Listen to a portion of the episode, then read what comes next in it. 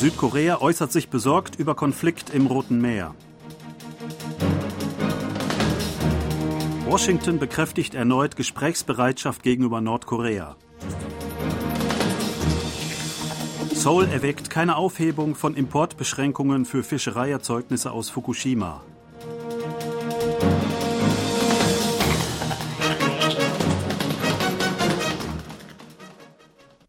Südkorea hat in einer Sitzung des UN-Sicherheitsrats seine Besorgnis über den Konflikt mit Houthi-Rebellen im Roten Meer geäußert. Der südkoreanische UN-Botschafter Hwang Jong-guk sagte am Mittwoch Ortszeit in New York, dass Südkorea über Angriffe der Houthi-Rebellen aus dem Jemen gegen zivile Schiffe im Roten Meer besorgt sei. Die Angriffe seien rücksichtslos und illegal. Verstärkte Bemühungen für die Entspannung in dem Gebiet seien dringend notwendig, hieß es. Südkorea nahm an der Sitzung des Sicherheitsrats als ein nichtständiges Mitglied teil. Das Land war neben Algerien, Guyana, Sierra Leone und Slowenien für eine Amtszeit von 2024 bis 2025 in den Sicherheitsrat gewählt worden. Südkorea übernahm außerdem den Vorsitz des Jemen-Komitees im Sicherheitsrat für das Jahr 2024. Das US-Außenministerium hat erneut seine Bereitschaft zu Diplomatie und Dialog mit Nordkorea bekräftigt. Entsprechende Äußerungen erfolgten, nachdem Nordkoreas Machthaber Kim Jong-un jüngst einen harten Kurs gegenüber den USA und Südkorea angekündigt hatte. Ministeriumssprecher Matthew Miller sagte am Mittwoch Ortszeit, Washington begrüße immer noch den Dialog mit Nordkorea. Washington glaube, dass der Dialog letztlich der beste Weg sei, um eine vollständige Denuklearisierung der koreanischen Halbinsel zu erreichen. Washington strebe weiterhin den Dialog an.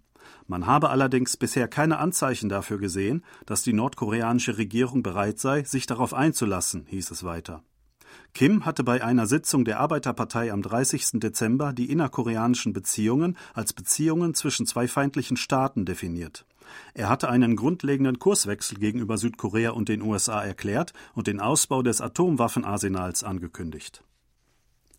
Die südkoreanische Regierung erwägt einem Ministerkandidaten zufolge nicht, die Beschränkungen für die Einfuhr von Fischereiprodukten aus der japanischen Präfektur Fukushima aufzuheben. Dies bekräftigte der designierte Außenminister Jo De-yul am Mittwoch in seiner Stellungnahme an die Nationalversammlung im Vorfeld einer parlamentarischen Anhörung zu seiner Ernennung. Die Regierung vertrete den Standpunkt, dass hinsichtlich der Gesundheit und Sicherheit der Bürger keine Kompromisse zugelassen würden, sagte er.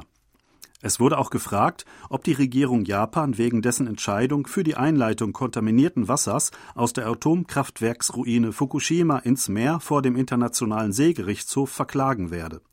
So sagte, dass man den Prozess der Einleitung weiterhin überwachen und die Angelegenheit umfassend beurteilen wolle. Man werde selbstverständlich völkerrechtlich vorgehen, sollte die Einleitung durch Japan im Widerspruch zu den internationalen Standards stehen und ein Verstoß gegen das Völkerrecht begangen werden, hieß es.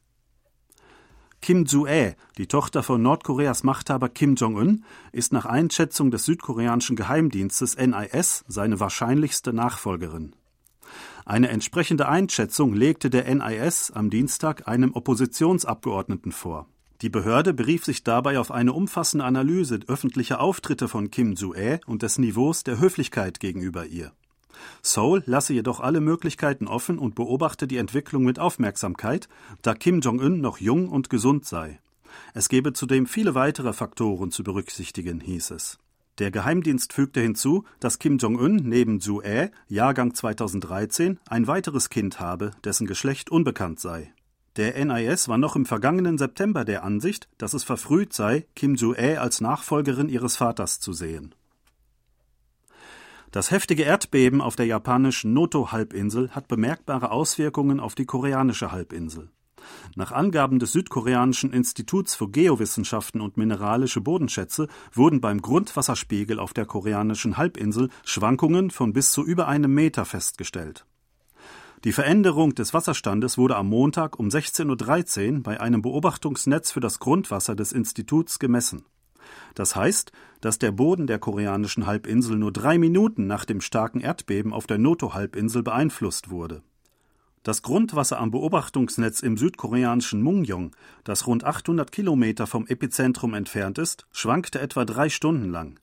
Die dabei gemessene höchste Amplitude liegt bei 107 Zentimetern. Beim starken Erdbeben in der Türkei im Februar letzten Jahres wurden Schwankungen des Grundwasserstandes von lediglich sieben Zentimetern registriert. Die Hyundai Motors Group hat im Jahr 2023 die bislang meisten Autos am US-amerikanischen Markt verkauft. Hyundai Motor und dessen Schwester Kia meldeten einen Absatz von rund 1,65 Millionen Autos, damit 12,1 Prozent mehr als im Vorjahr. Die große Popularität ihrer Wohn- und Reisemobile und E-Wagen führte zu dem bemerkenswerten Erfolg. Die absoluten Renner sind Tucson von Hyundai mit mehr als 200.000 verkauften Fahrzeugen und Sportage von Kia mit über 140.000. Nach einem Bericht der US-Fachzeitschrift Automotive News wird die Hyundai Motors Group damit als der viertgrößte Hersteller in den USA hervorgehen. Die ersten drei Unternehmen sind General Motors, Toyota und Ford. Infolge der Umgehung des Roten Meers und des Panamakanals durch Reedereien sind die Transportdauer und Seefrachtraten gestiegen. Entsprechende Überprüfungsergebnisse gab das südkoreanische Ministerium für Handel, Industrie und Energie am Donnerstag bekannt.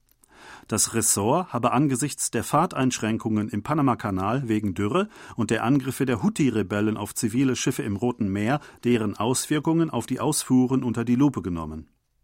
Die Frachtrate pro FIU von Busan in den Osten der USA lag Mitte November letzten Jahres noch bei etwa 2300 Dollar. Die FIU ist eine Einheit, die das Fassungsvermögen eines Containers angibt. Ende Dezember übertraf der Betrag 3000 Dollar. Die Frachtrate nach Europa kletterte im selben Zeitraum von etwa 1100 Dollar auf 2400 Dollar. Das Industrieministerium erklärte, dass die Verschiffung und Lieferung von Exportgütern aus Südkorea normal verlaufe. Direkte Auswirkungen auf Transporte ins und aus dem Ausland seien bisher begrenzt. Die mit Graffitis beschmierten Mauern des Palastes Gyeongbok in Seoul sind nach ersten Restaurationsarbeiten wieder enthüllt worden. Die erste Restaurationsphase wurde inzwischen abgeschlossen. Am Donnerstag enthüllte die Behörde für Kulturerbe die Palastmauern, von denen mittels Laser- und Dampfreinigung die Anstriche entfernt wurden. Die zweite Phase soll nach der Winterzeit erfolgen. Die Restaurationsarbeiten sind bisher zu etwa 80 Prozent abgeschlossen. Während der Arbeiten wurden im Tagesschnitt über 29 Restaurierungsexperten eingesetzt. Die Behörde beschloss auf der Grundlage des 2020 überarbeiteten Gesetzes zum Kulturgutschutz, die gesamten Restaurationskosten zu schätzen und von den Tätern Schadenersatz zu fordern. An den Mauern des Hauptpalastes der Joseon-Dynastie waren am 16. Dezember Graffitis entdeckt worden. Zwei Verdächtige, ein 18-jähriger Mann und seine 17-jährige Freundin, wurden daraufhin von der Polizei festgenommen. Ein weiterer Verdächtiger in seinen Zwanzigern, der am 17. Dezember Graffitis an die Palastmauern gesprüht haben soll, wurde verhaftet. Yi Kang-in von Paris Saint-Germain, PSC, hat sein drittes Saisontor geschossen. Mit dem Tor trug der südkoreanische Nationalspieler dazu bei, dass PSG den französischen Supercup Trophée des Champions gewann. Im Spiel gegen den FC Toulouse am Mittwoch, Ortszeit, in Paris, traf I in der dritten Minute. Nach einem weiteren Tor von Kylian Mbappé besiegte PSG schließlich den FC Toulouse mit 2 zu 0 und wurde zum zwölften Mal Supercup-Sieger. I wird am Freitag, Ortszeit, in den Vereinigten Arabischen Emiraten erwartet um sich dort der südkoreanischen Nationalmannschaft anzuschließen.